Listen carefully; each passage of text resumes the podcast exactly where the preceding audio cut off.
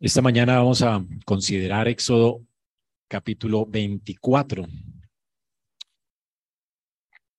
Y antes de leerlo para ustedes, quisiera que allí donde está pudiera preguntarse tres cosas.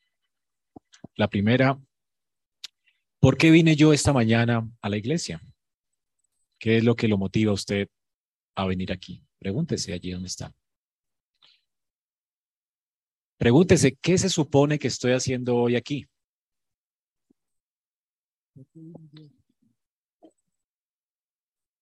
La otra pregunta que quiero que se haga es, ¿sabes con certeza de qué se trata el servicio de adoración? ¿Puede decir con certeza, yo sé a qué he venido? Y la última pregunta es, ¿cuáles son mis expectativas esta mañana en estas dos horas que aparté para venir a la iglesia? ¿Qué esperas? ¿Qué esperas en este lugar?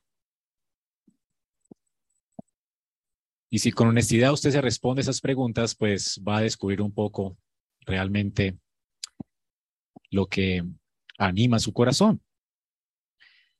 La respuesta, de hecho, tiene mucho que ver con la motivación que usted tiene para venir a la iglesia. La motivación para madrugar, para sacar tiempo, para estar con sus hermanos, para venir temprano al servicio, lleno de gozo y santa expectación.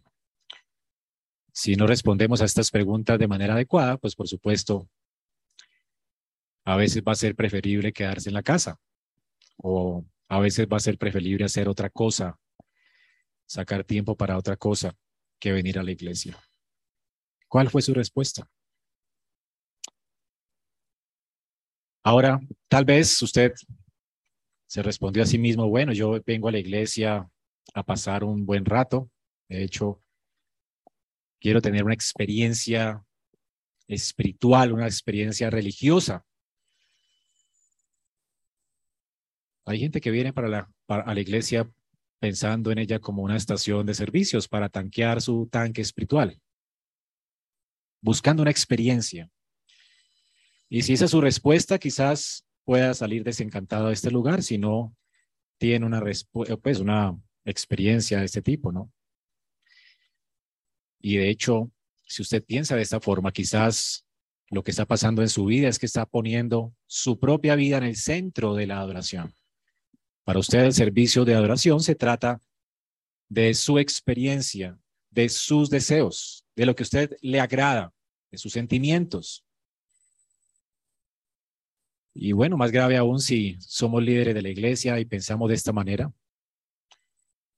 Por eso es que muchos líderes convierten el servicio de adoración en algo distinto, precisamente para brindar al, al cliente una experiencia y hacen encuestas de, de servicio al cliente a ver cómo, cómo les fue en el servicio, le preguntan a la gente, ¿están cómodos? ¿Se sintieron bien? ¿Están bien atendidos? Al parecer Jesús no tenía ese problema.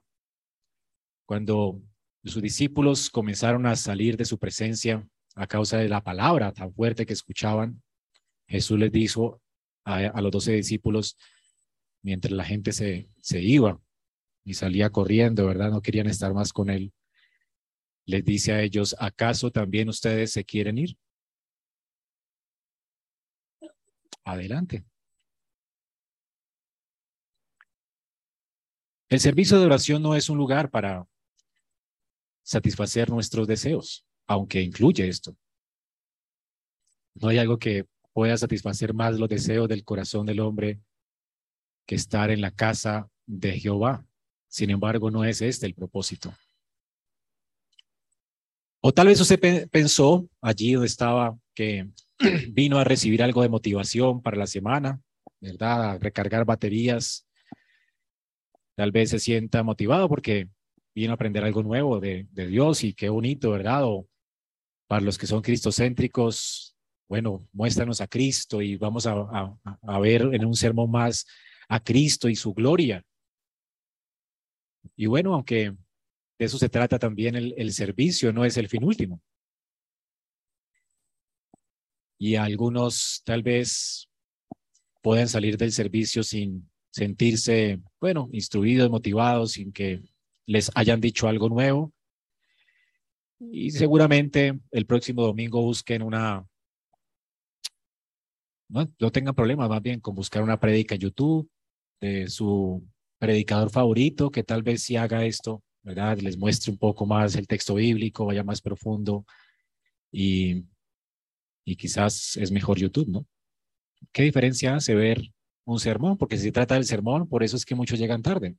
Se trata de una enseñanza, se trata de ver a Cristo en el sermón, se trata de conocer un poco más de doctrina y quizás por eso es que llegas al tiempo del sermón, porque para ti la adoración se reduce a esto, a aprender algo y seguramente te desanimas cuando los predicadores no dan la talla y buscas un nuevo lugar, una nueva iglesia, y vas a escuchar a alguien que realmente pueda nutrir tu mente. Y aunque bueno, en la iglesia también venimos a esto, de eso no se trata el servicio de adoración. O quizás pensaste, bueno, vine aquí porque hay que servir, servicio, ¿no? De adoración. Venimos a servir. Y entonces hay que poner nuestros dones al servicio de, de otros y el, y el, día correcto, el mejor día para hacer esto, porque no tengo en tiempo en toda la semana, sería el domingo. Entonces el día de colocar mis dones al servicio de otros, de salir a almorzar con mis hermanos, de ministrarles, de poner, de, sentir realmente que yo estoy siendo usado como instrumento de Dios para, para la iglesia, para su iglesia, para su cuerpo. Yo quiero ser parte. Y si este es su pensamiento, quizás cuando, bueno, no hay tal vez, entre comillas, no es un lugar donde encajar en la iglesia, algunos se sienten frustrados porque no, encuentro en esta iglesia un lugar para servir. Y entonces también puede ser que salgan a una iglesia más pequeña tal vez, donde puedan poner su, su servicio eh, al servicio de los hermanos, porque piensan del servicio de adoración como un servicio que vienen a prestar. Un momento donde yo pongo los dones al servicio y qué tal que, bueno, y si se me va la voz o me envejezco, entonces no valdrá la pena ya venir a la iglesia. O los que predicamos, ¿verdad? ¿Qué tal? Que ya estés viejo, tembloroso y no puedas subirte a un púlpito. No tendrá sentido entonces este día porque ¿a quién puede servir tal vez un viejo o alguien enfermo? ¿A qué vienes aquí?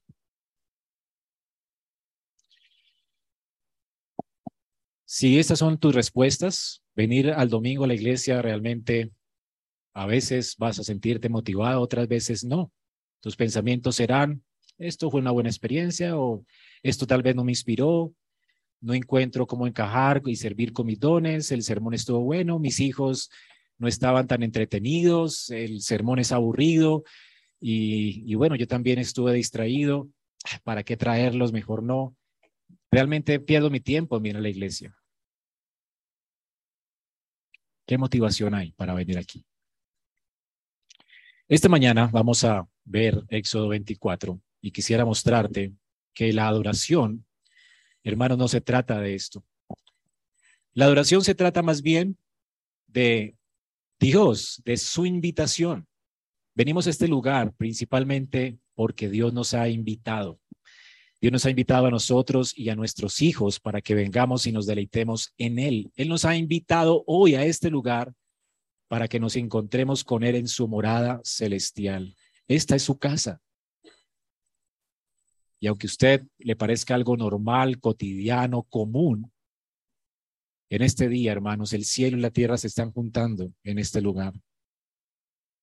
Quisiera mostrarle esto a través de este capítulo de la escritura. De hecho, es el capítulo más glorioso de la Biblia, es el más importante de la Biblia.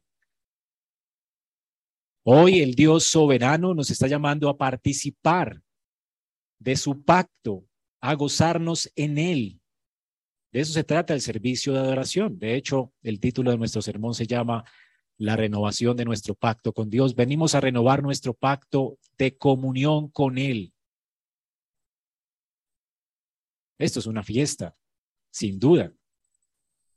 Como las fiestas cuando hay renovación de votos, que hacen banquete de, boda de nuevo y los están allí quieren volver a invitar personas y hacer una cena, ¿verdad? Y otra vez recordar sus votos. Esto es una renovación de un pacto. Esto es una fiesta de renovación y la hacemos cada ocho días. El pueblo de Dios se ha caracterizado por un, ser un pueblo festivo. Y Dios cada ocho días nos llama a renovar nuestro pacto con Él y alegrarnos en Él. Así que de eso se trata esto. Y de hecho, la consumación de nuestra reunión esta mañana, y debería ser siempre así, es la mesa del Señor.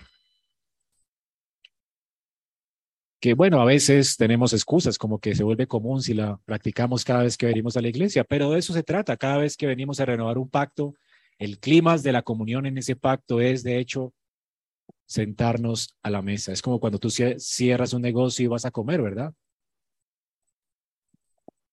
Tenemos esto cada ocho días y debería ser así.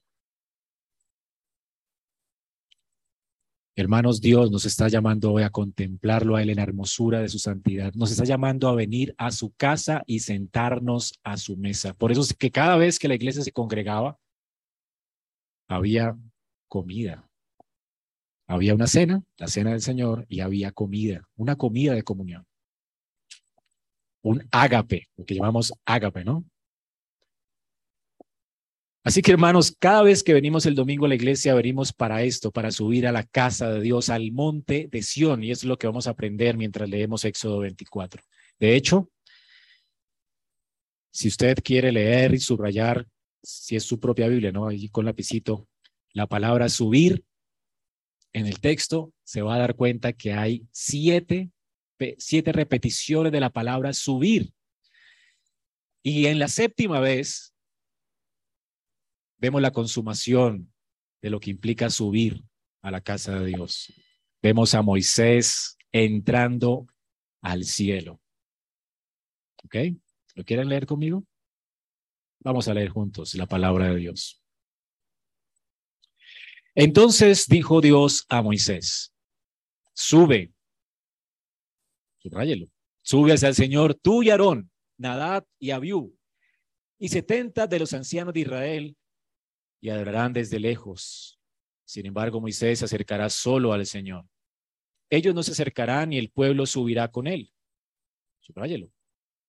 Moisés vino y contó al pueblo todas las palabras del Señor y todas las ordenanzas. Todo el pueblo respondió a una voz y dijo, haremos todas las palabras que el Señor ha dicho.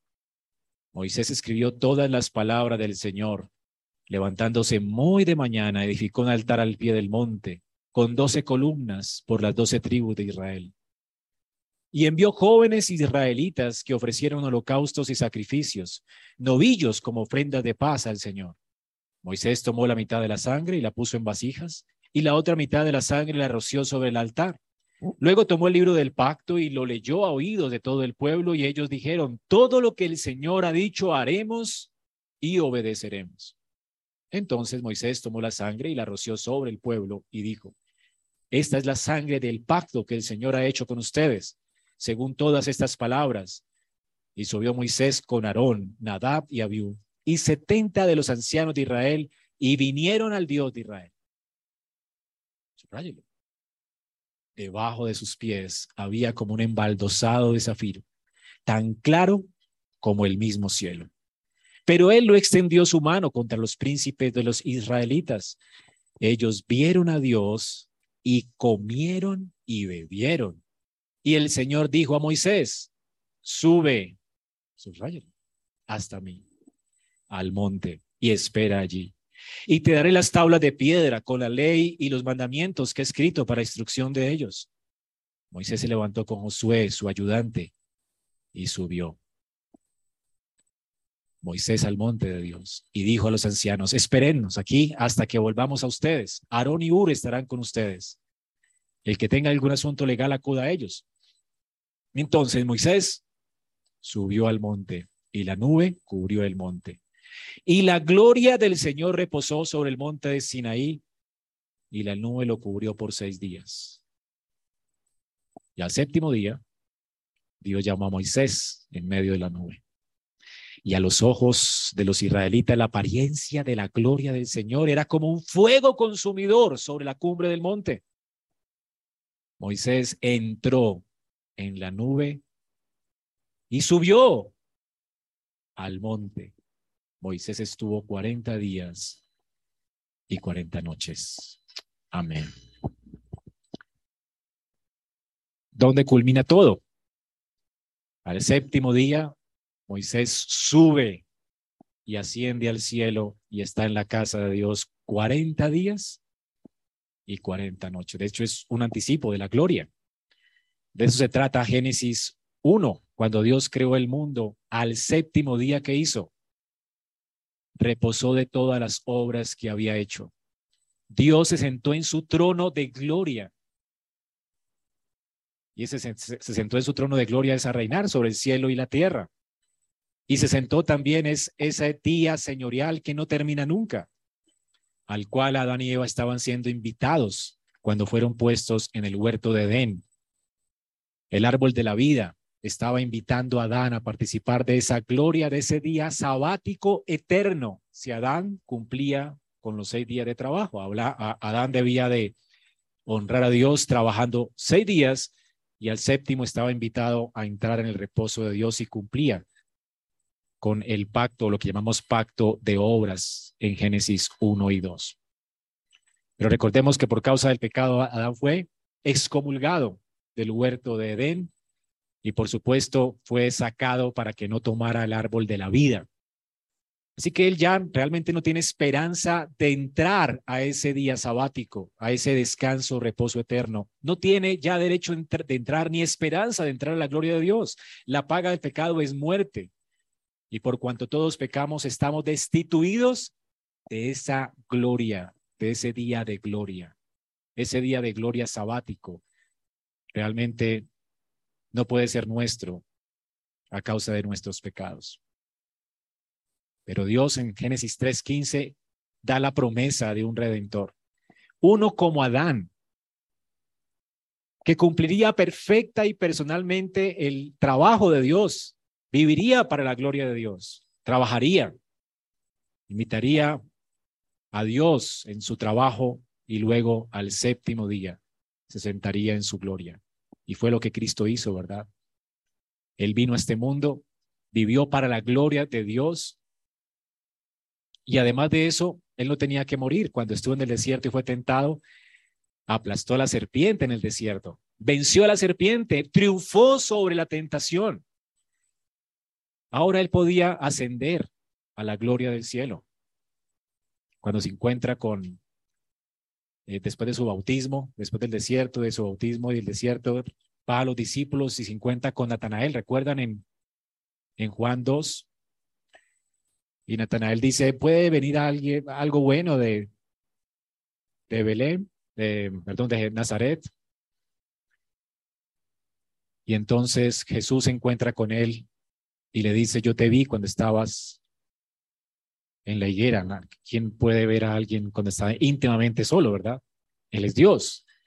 Y Jesús le dice que Él es la escalera de Jacob y el cielo está abierto y los ángeles descienden y ascienden sobre Él.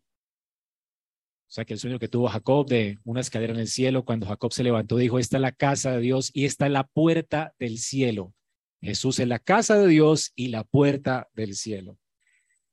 El cielo y la tierra se juntan ahora en Jesucristo. Es decir, Él ya pudo haber sido glorificado. Pero sin embargo, Él, si hubiera ascendido solo a la gloria de Dios, al reposo sabático eterno, pues estaría en este momento solo, porque todos somos pecadores. Pero el propósito de Dios fue que Cristo también viniera y sufriera y padeciera por su pueblo para llevar la sentencia de nuestro pecado sobre él. Y es así como Cristo va a la cruz y se encamina a su éxodo. Él viene a ofrecerse como el Cordero de Dios que quita el pecado del mundo. Y luego de morir, resucita al tercer día y luego en domingo como hoy asciende al trono de Dios en las alturas y ahora está allá en la eternidad, en ese templo celestial, en esa gloria a la que Adán fue invitado. Él penetró.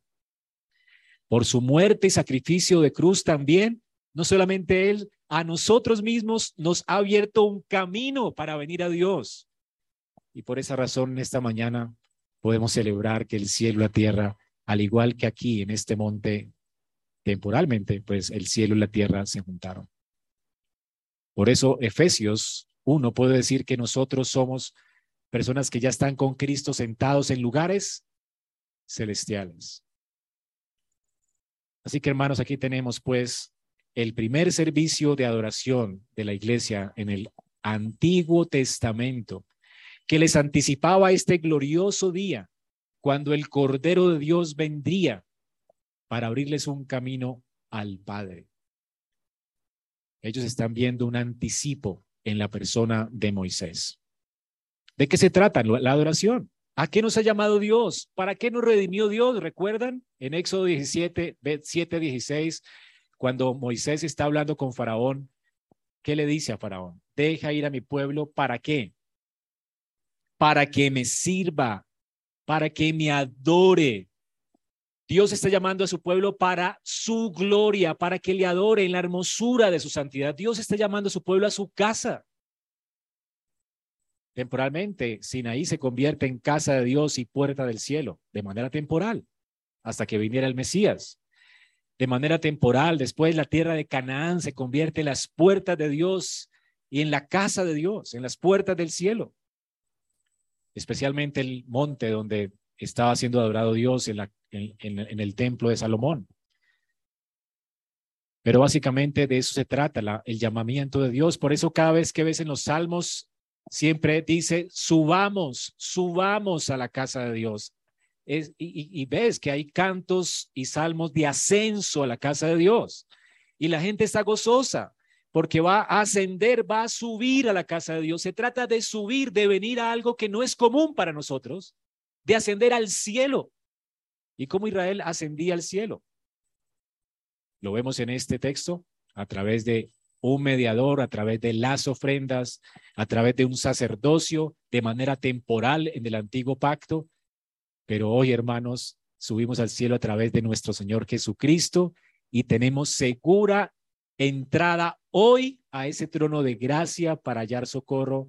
Pero un día tanto ellos como nosotros Ascenderemos literal y realmente cuando nuestros cuerpos glorificados resuciten también y sean glorificados para estar con Dios en cielos nuevos y en tierra nueva, en Sión, en ese monte que se está uniendo hoy para que hoy adoremos con Dios de manera espiritual, pero un día será literal y real.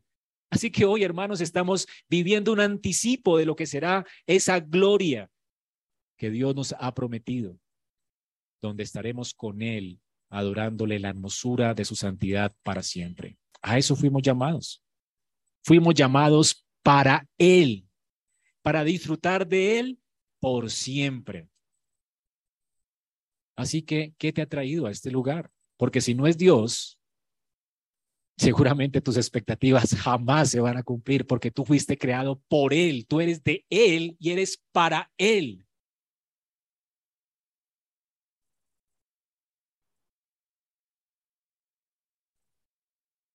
Dios nos llamó, noten aquí, versículo 1. Entonces Dios dijo a Moisés, sube, sube a dónde, subir a dónde, a un templo, a encontrarnos con personas complicadas, tal vez. Venimos y subimos a dónde, a un lugar quizás. No, noten, ¿a dónde estaba siendo llamado Israel a subir? ¿Hacia dónde? Hacia él. Esto se trata, hermanos, de nuestro encuentro con Dios. De eso se trata nuestra adoración.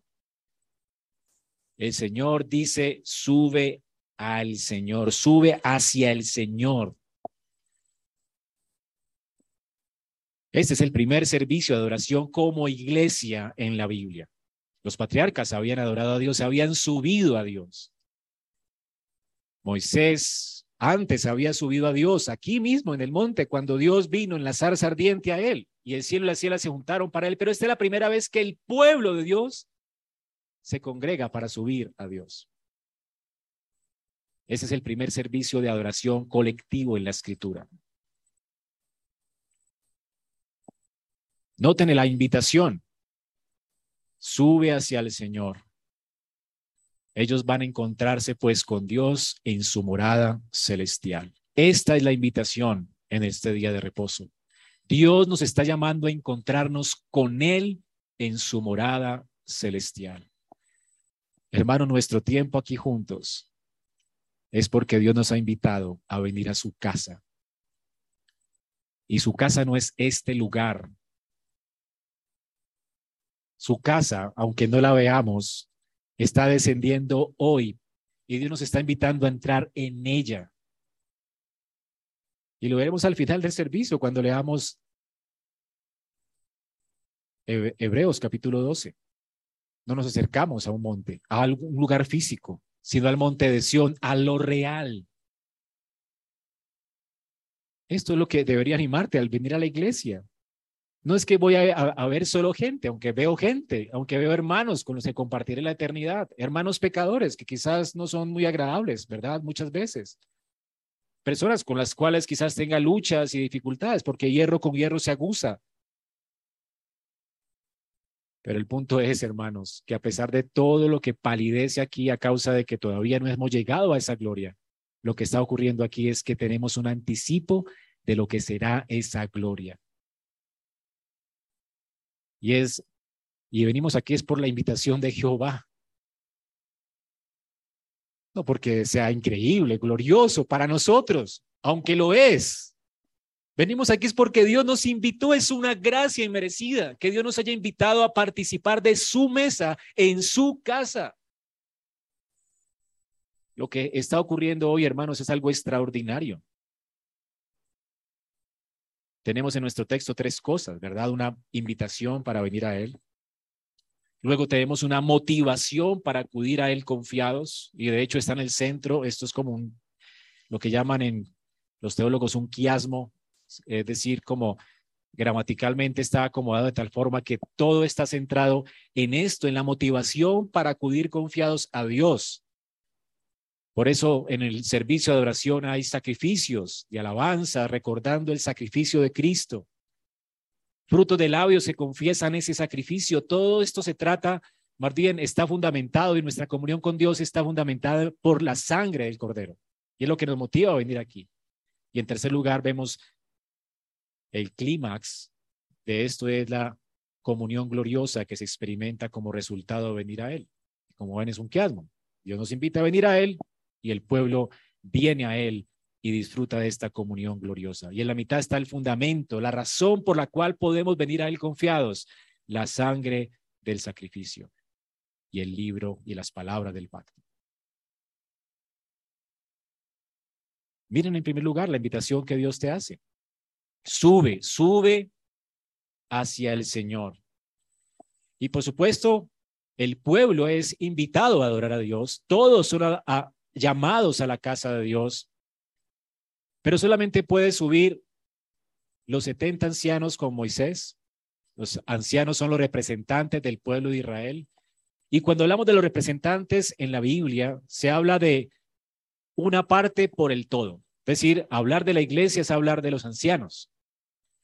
¿Ok? Igual que ahora, hablar de la iglesia es hablar de la cabeza, que es Cristo. Cristo dice que la iglesia es que su cuerpo decir, tú no dices, ah, mira, ya está Cristo. Cuando ves a la iglesia reunida, estás diciendo, allí está Cristo. Pero por supuesto, no le está señalando a él, está señalando una cantidad de personas que conforman su cuerpo, del, del cual él es la cabeza. Así que cuando en la escritura hablamos de una persona que sube a algún lugar o que hace algo por otros, estamos hablando de un representante federal. Todo lo que hace él afecta a todos. Por eso es que en Adán, dice Romanos 5, todos pecamos y todos fuimos constituidos pecadores por su pecado. Por causa de un pecado vino la condenación y la muerte a todos los hombres. Pero por la obediencia de otro, de Jesucristo, vino la salvación para todos los que son representados en él. Esto este es el principio de la representación federal. Así que quien está siendo invitado aquí es Moisés, Aarón y los setenta ancianos. Ellos van a subir hasta un lugar a ministrar al pueblo, hasta la mitad del monte. Si notan allí, Moisés se acercará solo al Señor. Ellos no, los 70 ancianos van hasta un punto de la montaña. Pero a la cumbre, ¿quién va a ir? Moisés solo. Y ese es el llamamiento. El llamamiento es solamente Israel puede venir a la casa de Dios a través de un mediador. Tú no puedes ir a la casa de Dios por ti mismo. Mueres. Pero Dios ha señalado un mediador para que el pueblo pueda venir a Él o para que el pueblo pueda venir a Él a través de Él o representado en Él. Y este es Moisés en el texto. Solo Moisés puede venir a Dios representando al pueblo de Israel. Es el mediador entre Dios y los hombres. Y es increíble cómo usted ve, si subrayó las palabras subir, subir, a, veces es difícil pensar aquí cuántas veces subió Moisés y bajó Moisés del monte. Me imagino que muchas veces. Parece que él sube, habla con Dios, luego baja, desciende para hablar con el pueblo. Él es la escalera al cielo, de manera temporal y tipológica, anticipando a Cristo, el verdadero y real sacerdote. Moisés es una sombra porque también él necesita sacrificios por el pecado antes de subir al monte. Sin embargo, el sacrificio de Cristo no fue por él, ni él ofreció sacrificios por él, porque él es perfectamente santo. Él podía subir y descender del cielo como quisiera, porque el Señor Jesús realmente es el único hombre que nunca pecó. A través de Moisés, pues, de esta forma, el pueblo de Dios podía adorar en la casa de Dios y tener comunión con Dios. La comunión, pues, es posible por el mediador que Dios escoge. Así que tenemos aquí que el versículo 3, Moisés vino y contó al pueblo todas las palabras del Señor y todas las ordenanzas. Todo el pueblo respondió a una voz. Noten que él subió y luego vino. Así que este es Moisés. Como mediador, él caminó entre el cielo, que no es común, entre el cielo santo, que es la morada de Dios, la casa de Dios, caminó entre el cielo y la tierra, que es el lugar común. El cielo y la tierra hoy está separado por este pelo que Dios extendió al, en el primer día de la creación. Dice que Dios creó o hizo una expansión de tierra que separó el cielo de la tierra. Dios separó lo que es común de las cosas santas cuando creó esta gran expansión que separa el cielo de la tierra. De hecho, ves esa misma expansión de Génesis 1 al final de Apocalipsis, dice que esta expansión será enrollada como un pergamino. Y entonces el cielo se abrirá. Y el Señor vendrá por segunda vez y todo ojo lo verá. Y la tierra arderá en fuego y el pueblo de Dios será levantado con poder para subir al cielo, a la casa de Dios, a las moradas celestiales, donde Cristo está hoy en gloria físicamente. Increíble, ¿verdad? ¿Anticipas esto? A, a, no ser, hermanos, de que Dios no abra nuestros ojos, no podríamos ver nunca ese lugar. Está velado para nosotros, como estaba velado el lugar santísimo del lugar santo, ¿recuerdan? De hecho, el monte del Sinaí se parece mucho a las características del tabernáculo y del templo. ¿Recuerdan el tabernáculo? Había un patio donde todo el mundo se podía juntar. Era como la orilla del monte Sinaí. Estaba el lugar santo donde solamente los sacerdotes podían venir a ofrecer incienso todo el tiempo a Dios por el pueblo. Hasta allí podían entrar los sacerdotes, no el pueblo, sino los sacerdotes. La mitad, esto es la mitad del monte Sinaí donde estaban los 70 ancianos representando a Israel. Pero también tenemos el lugar santísimo. E, en ese lugar solo podía entrar un sacerdote y eso cada año para ofrecer sacrificio de expiación por el pecado del pueblo allí. Y en ese lugar estaba el arca del pacto, donde estaban las, las tablas del testimonio y la vara de Aarón que reverdeció, recuerdan, en una caja de acacia, de madera, y arriba habían ángeles que formaban como un lugar que significaba el trono de Dios en Israel. Y Dios descendía a ese lugar para hablar con el sacerdote que salía luego a dar las palabras de Dios al pueblo. Increíble, ¿verdad? El sacerdocio en el tabernáculo y luego en el templo es una copia, una sombra de lo que ocurrió en Sinaí. La experiencia del Sinaí se la llevó Israel para hacer lo mismo que disfrutaron aquí en el tabernáculo, en el desierto y luego en el templo de Salomón. Y finalmente, hermanos, tenemos hoy en día a nuestro gran sumo sacerdote, Jesús, que no ministró en un tabernáculo físico. Su ministerio fue en el tabernáculo real, su sangre fue derramada en el altar real. La escritura dice que su carne es ese velo que separaba el cielo de la tierra y se rompió y por su carne nos dio acceso al lugar celestial. El cielo y la tierra se, se, juntaron cuando Cristo murió por nuestros pecados. Ahora, hermanos, algo maravilloso sucede cuando nos congregamos como iglesia, a diferencia del Antiguo Testamento. Ahora no tenemos un sacerdote terrenal que media por nosotros, sino un sacerdote que es hombre, pero al mismo tiempo también es Dios, que también se ofreció a sí mismo, él mismo se ofreció como ofrenda por nuestros pecados y también resucitó de la muerte al tercer día y ascendió a la presencia de Dios, a ese lugar santísimo. Y nosotros somos representados por Él en ese lugar santísimo. Y ya podemos venir a presentar delante de Dios todo el tiempo ofrendas y sacrificios y alabanzas a Dios y juntarnos a Él como su pueblo por la sangre de ese pacto que Él derramó en la cruz del Calvario. Así que hoy, hermanos, lo mismo que se hacía en el tabernáculo, en el templo, lo hacemos hoy, pero en el lugar real. El Espíritu de Dios ha sido derramado. Hoy somos la casa de Dios que se junta a adorar a Dios por la mediación de Cristo, el sacerdocio real. La diferencia entre Israel y nosotros es que ellos, ellos estaban adorando en las sombras. Nosotros ya estamos en la casa de Dios, en el monte de Sión. O sea, si los judíos se sentían animados para cantar cantos de ascenso al templo, ¿cómo te deberías sentir tú cuando sabes que vas a venir esta mañana a Sión? Eso es increíble. Esta es la invitación que Dios está haciendo hoy a través de Jesucristo. La escritura dice, porque hay un solo mediador entre Dios y los hombres, Cristo hombre. Él ya está en la cumbre del monte representándonos delante de Dios y por Él podemos venir al Padre. Es por Cristo, hermanos. Por eso cada vez que iniciamos un servicio de adoración hay un llamamiento. El llamamiento no lo hace el pastor, el llamamiento lo hace Cristo por medio del pastor. Es el Señor invitándonos a su casa, dándonos la bienvenida a su casa, a pecadores que no van a morir aquí. Mereceríamos ser fulminados por la ira de Dios en esta mañana. Si él, si él está aquí en este lugar, todos merecemos la muerte.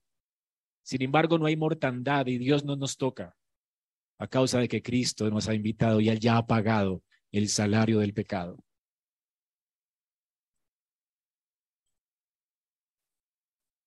Vemos también aquí que Moisés, luego de estar en el cielo, también nos da su palabra. Cristo nos está invitando hoy a venir a su casa.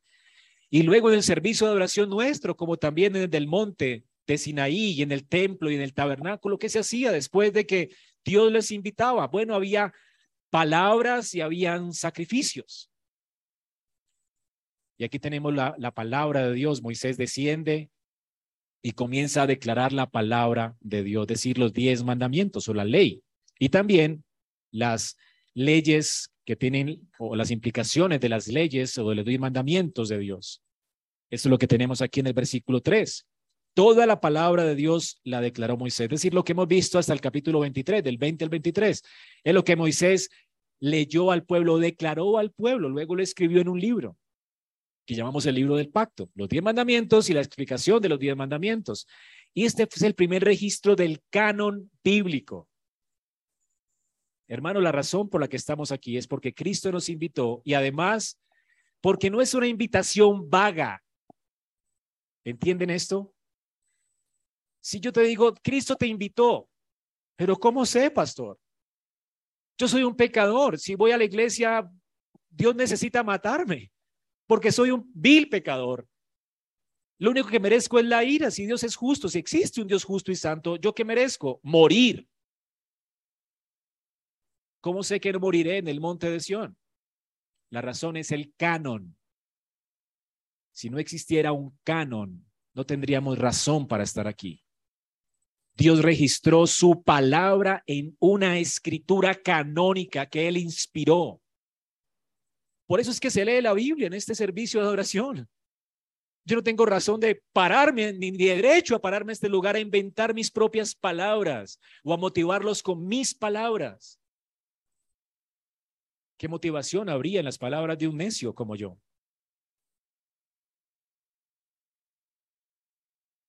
Dios es veraz. Y Él nos ha dicho, vengan, y lo escribió. Además nos ha dicho, vengan, deleítense en mí. Esto es lo que espero de ustedes.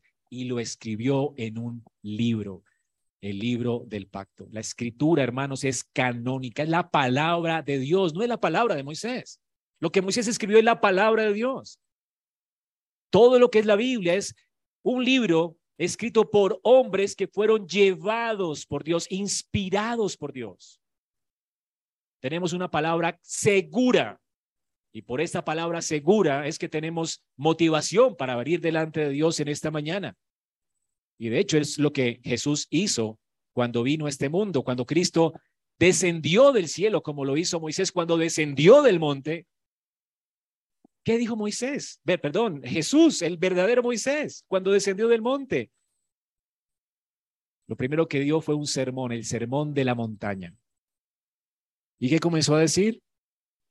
Bienaventurados, bienaventurados. Comenzó a recordar las promesas del pacto, comenzó a recordar las bienaventuranzas del pacto, comenzó a recordarles las leyes del pacto. De hecho, las no es que trajo otra ley, de hecho, es la misma ley de Jehová que Jesús recordó y la interpretó correctamente cuando dijo, oísteis que fue dicho. No dijo, oísteis que fue escrito, porque Dios, Cristo no vino a anular la Torah, Él vino a confirmar la Torah. La estaban enseñando mal, por eso dijo, oyeron que fue, que fue dicho, escucharon esto, mas yo os digo, y les explicó lo que sí está escrito. Les recuerda su ley. Y luego que les dice, ustedes deben responder como respondió Israel a esta ley. ¿Recuerdan lo que dijo Moisés? El pueblo respondió, haremos todas las palabras que el Señor ha dicho. Así que Dios nos trae su palabra y cómo debemos responder. Haremos, Señor, todo lo que tú has dicho. Si esta respuesta no está, esto no es verdadera adoración. Sin, a lo que vienes a la iglesia, simplemente venir a la casa de Dios para pasar un buen rato, y no para comprometerte con él en pacto, porque su pacto te está llamando a la obediencia. Jesús dice al final de su sermón, no todo el que me dice Señor, Señor entrará en el reino de los cielos, sino el que hace la voluntad de mi Padre que está en los cielos. Un día me dirán, Señor, Señor, ¿no profetizamos en tu nombre? ¿No echamos fuera demonios en tu nombre? En tu nombre hicimos muchos milagros, nos servimos en la iglesia, profetizamos en la iglesia, nos sentimos cómodos en la iglesia, y yo les diré, apártense de mí, malditos, al fuego eterno.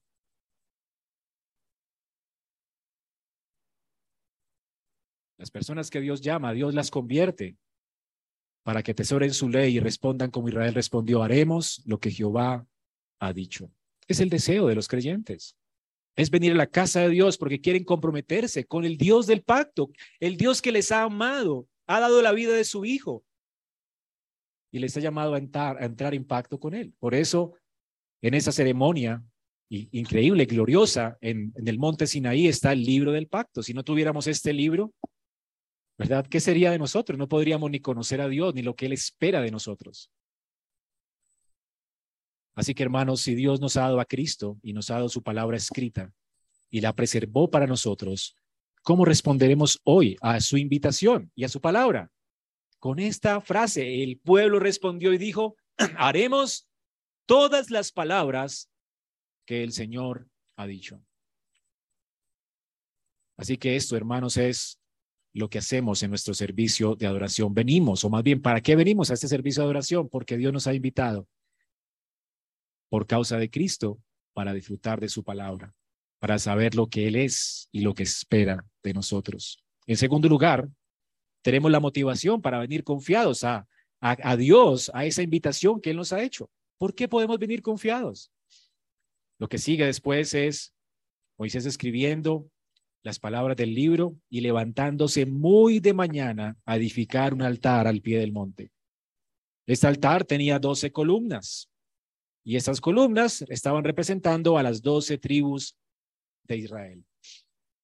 Un altar con doce columnas. Un altar con doce columnas. Qué glorioso esto. El altar y las columnas están en perfecta unidad aquí.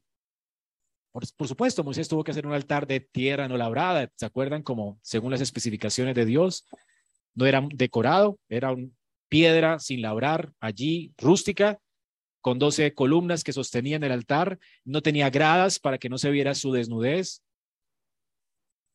porque no era un sacrificio pagano lo que se iba a ofrecer ahí, eran sacrificios a Dios, y Dios es santo. Así que aquí Moisés está levantando un altar, un altar precioso que comunica la unidad de Dios con su pueblo. Yo seré su Dios y ellos serán mi pueblo. Y sobre este altar, ¿qué se hacen? Holocaustos y sacrificios.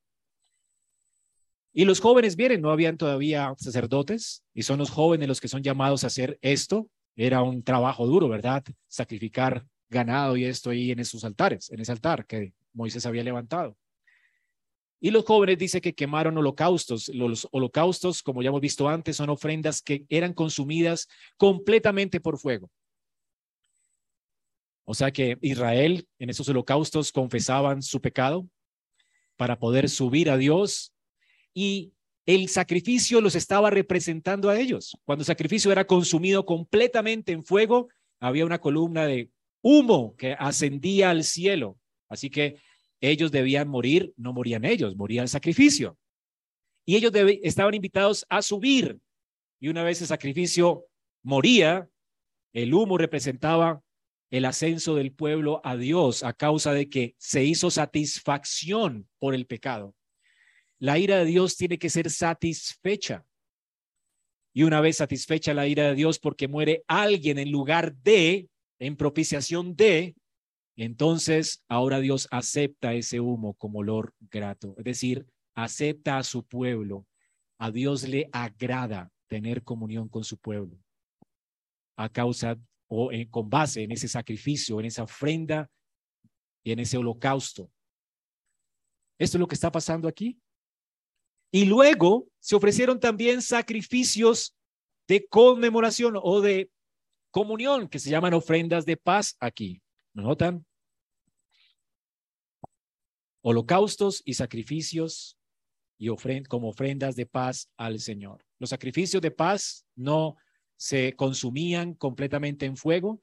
Una parte era puesta allí, las, eh, las partes de las entrañas del animal para que se consumieran, la grosura para que también se consumiera. Y esto representaba que una parte de la carne era para Dios y otra parte era para que el pueblo la comiera. Y se infiere aquí entonces que esto fue lo que comieron ellos en presencia de Dios en el monte, esta carne, ¿verdad? Estas, e, este sacrificio. El Dios y el pueblo comulgan en esta relación de intimidad en su mesa. Estas son las ofrendas de paz. Así que una ofrenda es ofrenda por la expiación del pecado y la otra ofrenda tiene que ver con esta relación de paz que ha sido establecida por esa sangre del pacto. Lo increíble de esto es que hay una parte en este servicio de adoración donde la sangre del pacto es derramada sobre el pueblo, sobre la ley. Todo es santificado con sangre, como dice Hebreos en el antiguo pacto.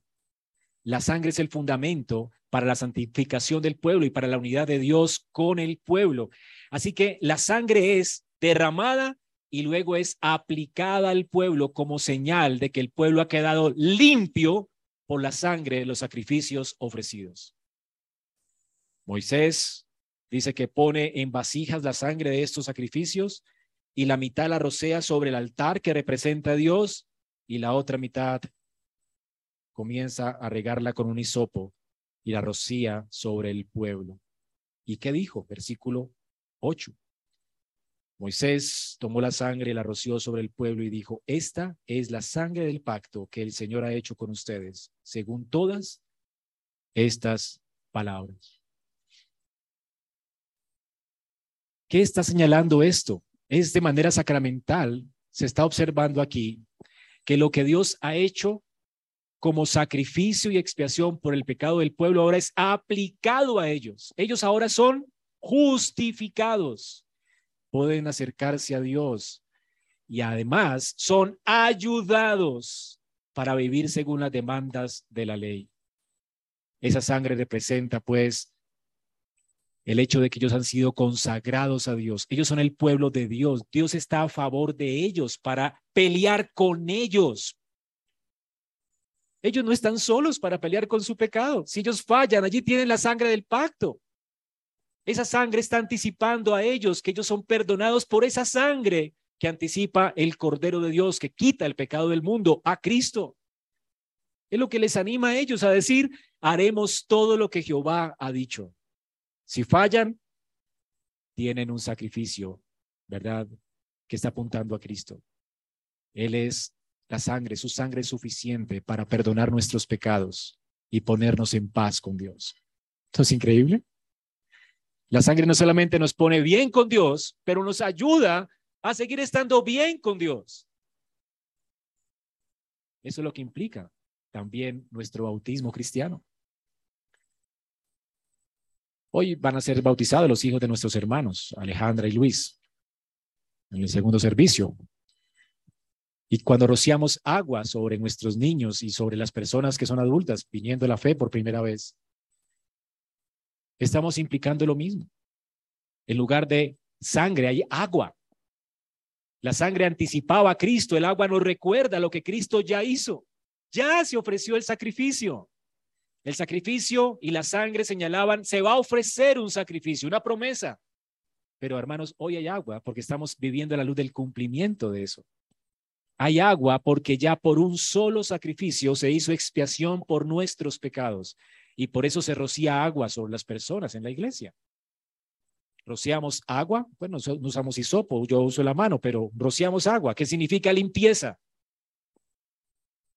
Y si alguien se sumergió algún día en, en agua, también igual significa limpieza. El asunto es el agua, no la forma. El agua implica que tú eres limpio por la sangre del cordero. El agua significa que has sido consagrado para el Cordero, estás unido a Él. Y lo que se dice de Él se dice de ti. Tú has muerto con Él y has resucitado con Él para venir con Dios, ¿verdad? Y presentarte delante de Él sin mancha y sin pecado. Y esto, hermanos, es lo que debería de animarte a recibir la invitación de Dios, la sangre del pacto, que es representada en los sacramentos. Es prometida por Dios en la escritura y es representada por Dios en los sacramentos, tanto en el bautismo como en la cena. Ahora, aquí tenemos entonces la importancia de nuestro servicio de oración. ¿Por qué es que hacemos bautismos en la iglesia? ¿Por qué es que hay sacramentos en la iglesia? Para recordarnos que la invitación de venir delante de Dios hoy solo es posible y nos debería animar a venir delante de Dios, no a huir de Dios, porque hermanos, somos aceptos en el amado. Y noten lo que dice aquí en el versículo 9.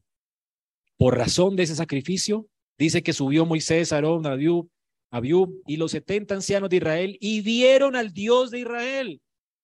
Hermanos, hoy podemos ver a Dios en su gloria en este lugar, como ellos. Es increíble. Y sabes que tú deberías morir. Ellos debieron morir. De hecho, está escrito acá, dice, debajo de sus pies había como un embaldosado de zafiro tan claro como el mismo cielo. Pero Dios, Él, no extendió su mano contra los principales de los israelitas. Ellos vieron a Dios, ellos no murieron, vieron a Dios, no murieron bajo su mano. Extender la mano significa derramar la ira.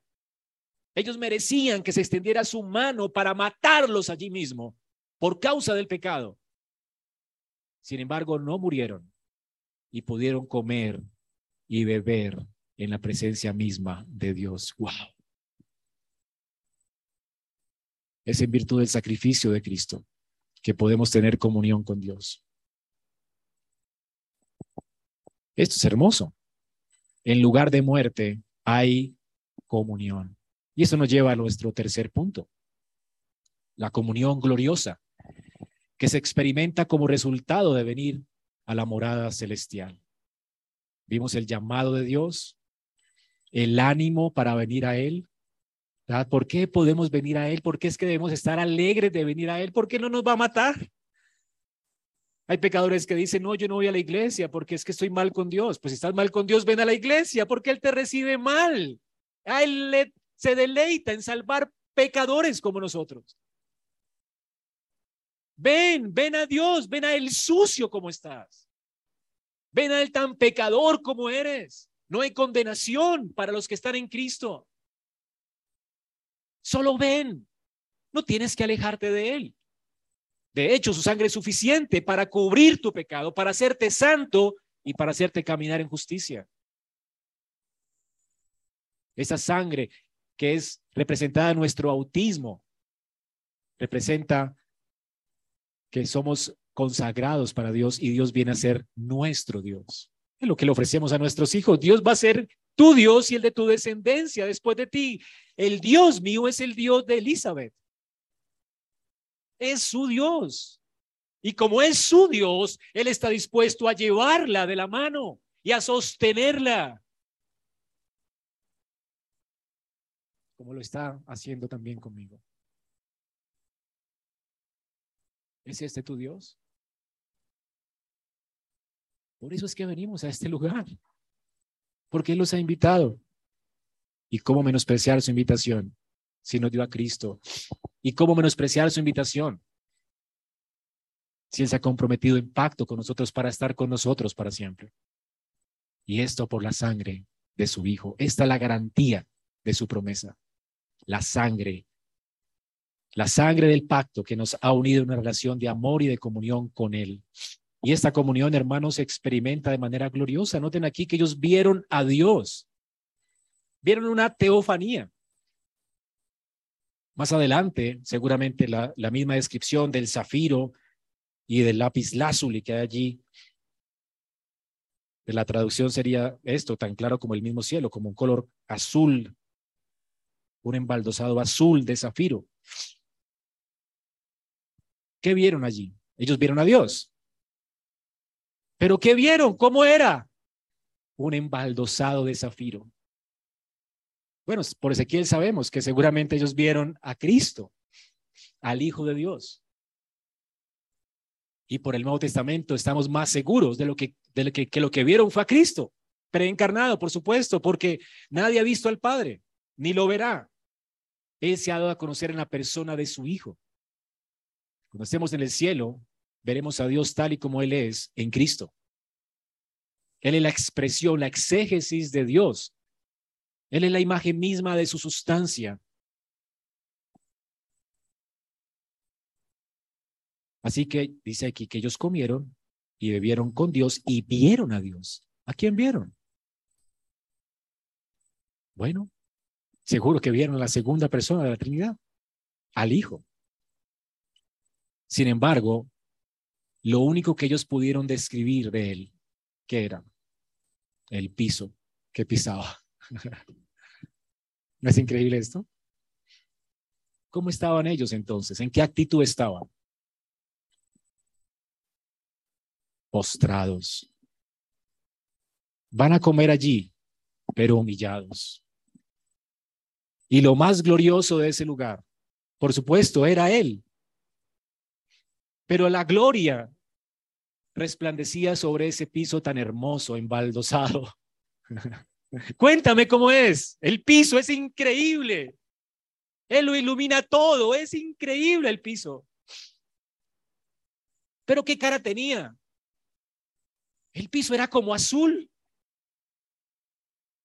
¿Ven? ¿Por qué no le creo mucho a las personas que dicen ver a Jesús? Porque mi Señor ya está en gloria. Si, es, si a, Él fue lo que vieron lo que vería un hombre que dice encontrarse con Jesús sería el piso de su trono. las faldas y la gloria que llena ese lugar. ¿Has tratado de mirar al sol de frente? ¿Qué te queda? Te queda en la mente como un círculo negro. ¿Pero qué viste? ¿Qué viste? ¿Viste sus manchas? Bueno, hay tecnología ahora que se pueden ver, ¿verdad? Pero es solamente una ilustración para decirte que es imposible ver al sol de frente y ver algo realmente. Quedamos ciegos. Esto es lo que está pasando aquí. Pero lo más glorioso de esto es que se sentaron con Jehová a la mesa y comieron y bebieron. No se nos dice que comieron y bebieron, posiblemente era pan, vino, la carne del sacrificio, pero fue una cena. Se sentaron a la mesa de Jehová. Y este es el clímax de la adoración. Es el clímax de, lo que hacemos cada domingo en la iglesia. Debería serlo, por lo menos. Por tradición, tal vez, no sé, no, no, no hay una justificación bíblica por lo que no lo hagamos cada domingo, pero deberíamos hacerlo. No porque sería como común, porque no es común juntarnos este día tampoco.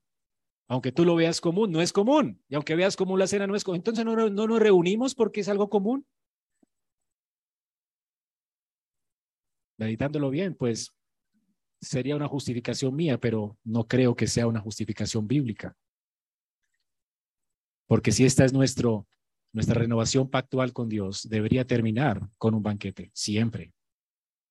Siempre. Así que los ancianos deben pensar en esto, ¿verdad?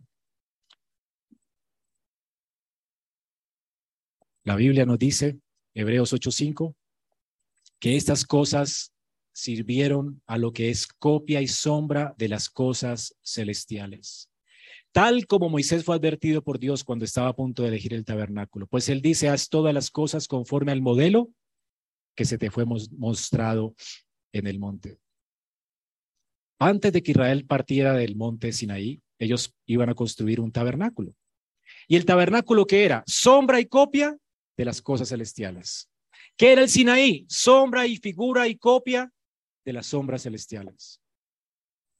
Hermanos, allí la gloria de Dios que apareció en la, en la, cima de la montaña, esa misma gloria también vino al final de Éxodo sobre el tabernáculo de reunión. Y esa misma gloria vino en el libro de Reyes cuando fue levantado el templo de Salomón. Entonces, ¿qué aprendemos de esto? Aprendemos que cuando los israelitas salieron del monte, ellos se llevaron una réplica de lo que Moisés vio en el cielo. Una réplica de lo que ocurrió en Sinaí. Se lo llevaron con ellos en el desierto, con el tabernáculo. Y cuando se sentaron en Israel, allí había una copia levantada para ellos en el monte de Jerusalén. La adoración pues de Israel siempre fue una extensión de lo que ocurrió en ese primer servicio de adoración. Y por implicación, lo que hacemos aquí es una copia de lo que ocurrió ese día. ¿Por qué hacemos lo que hacemos? Porque es que hay un llamamiento a la adoración al, inicio del servicio. Porque es que leemos la palabra de Dios como lo leyó Moisés. Porque es que el pueblo responde con gratitud y cánticos de alabanza a Dios, diciendo, haremos lo que tú dices. Porque es que hay una explicación luego de la palabra y luego la gente se levanta y dice amén. ¿Y por qué es que debería de existir una mesa todo el tiempo como clima de nuestra adoración? Porque este es el modelo. A partir del Sinaí, los servicios de adoración deben ser una renovación del pacto que Dios estableció en Sinaí con ellos.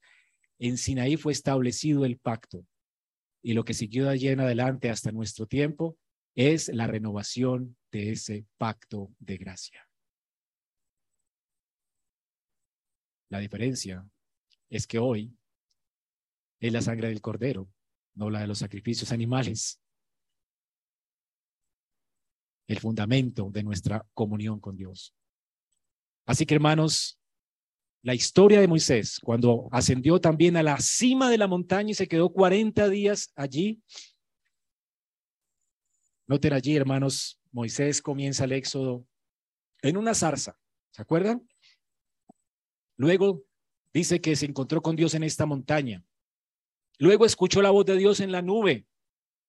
Luego vino con el resto de los líderes de Israel y compartió la comida pactual con Dios, en presencia de Dios. Él era el mediador. Él era el hombre que representaba al pueblo. O sea que Dios estaba invitando a entrar en su gloria al pueblo y el pueblo lo hizo por medio de Moisés.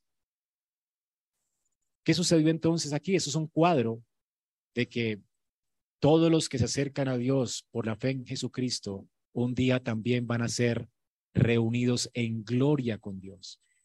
Esta experiencia de Moisés en la gloria de Dios, en la casa de Dios por 40 días, viendo lo que es real, de lo que el templo es sombra, de lo que esto es sombra, es un anticipo, hermanos, de lo que disfrutaremos nosotros en gloria.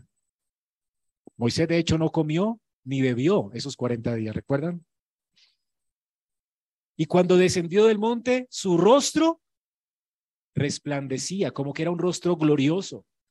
Y para que Israel no fijara sus ojos en él, Dios, pues por supuesto, le indicó de alguna forma ponerle un velo sobre su rostro. Y este velo, en un sentido, le estaba diciendo a Israel, no ponga sus ojos en este mediador, es temporal. Hay otro mediador que sí los llevará, no al Sinaí, sino a mi casa. Y ese es Cristo que hoy nos está llamando a venir a su casa hoy, aquí en Sion.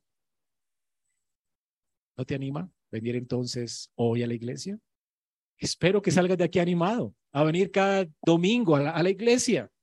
Y en conclusión, esta asamblea de Israel en el monte Sinaí, esta adoración tuvo lugar allí por medio de Moisés y es solamente una sombra de la adoración que hoy Cristo, nuestro Señor, está ofreciendo a Dios como sumo sacerdote.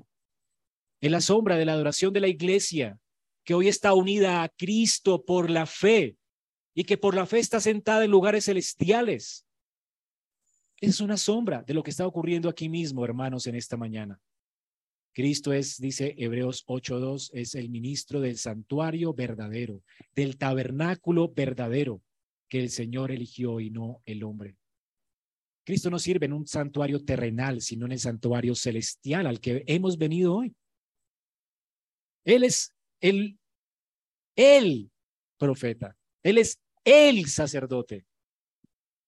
Así que Cristo por eso no ascendió a una montaña como Sinaí. Él ascendió al reposo de Dios. Al reposo de Dios. Él está en el reposo de Dios. Por eso celebramos el primer día de la semana y no el séptimo. Porque hoy en el primer día de la semana, entendemos que ya no tenemos que trabajar para ascender a la gloria, como Adán, que tenía que trabajar seis días para el séptimo reposar como Dios. Ya Dios reposó de sus obras y nos da dado en Cristo el reposo de nuestras obras, para que ahora el primer día de la semana celebremos que ya estamos en Cristo en gloria. Y tenemos esta ancla segura y firme para nuestra fe, que ya somos de Él, nos compró con su sangre y ya estamos con Él sentados en lugares celestiales. Nuestra salvación es segura, hermanos. Y hoy nos congregamos ya no en el Sinaí, sino en el monte de Sión. Por eso Hebreo nos dice que tenemos por Cristo y por su sangre confianza para entrar no a monte, sino al lugar santísimo, al lugar santo de los santos. Cada vez que vienes el domingo a la iglesia, vienes al lugar santísimo y lo puedes hacer por la sangre de Jesús. ¿Y por qué si soy pecador? Porque Cristo, ese es el ánimo, abrió un camino vivo y nuevo que Él inauguró para nosotros por medio del velo, es decir, su carne. Y hermanos, puesto que tenemos este gran sumo sacerdote hoy sobre la casa de Dios real, acerquémonos con un corazón sincero, con certidumbre plena de fe, teniendo nuestro corazón purificado de mala conciencia y nuestro cuerpo lavado con agua pura. ¡Wow! Es todo lo que hemos visto hoy. Y luego, Hebreos 12, 18 dice, ustedes no se han acercado al monte que se podía tocar, ni al fuego ardiente del Sinaí, ni a las tinieblas, ni a la oscuridad, ni al torbellino, ni al sonido de la trompeta, ni al ruido de las palabras que los que lo oyeron rogaron que no les hablara más. Ellos no podían soportar el mandato. Si a una bestia tocaba el monte, iba a ser apedreada. Tan terrible era el espectáculo que Moisés dijo, estoy aterrado y temblando. Pero ustedes, hermanos, en cambio se han acercado al monte de Sión. Hoy, cada domingo que vienes a la iglesia, te estás acercando a la Jerusalén celestial. Aquí en este lugar hay miriadas de ángeles. Hoy venimos a adorar con la asamblea de la iglesia, de los primogénitos que ya han sido perfeccionados. Hoy venimos a encontrarnos con Jesús, el mediador del nuevo pacto, y a la sangre que habla, a la sangre rociada que habla mejor que la de Abel. Hoy nos acercamos a Cristo y hoy está Él poniendo delante de nosotros su mesa. Ese es el clima de nuestra adoración esta mañana. Y qué glorioso que tengamos la mesa hoy. Él está aquí, hermanos. Espero que nunca sea igual cuando te levantes de, la cama el domingo. Vienes aquí porque Él te ha invitado. Y para eso vivimos y existimos, para conocerle a Él. Vamos a orar.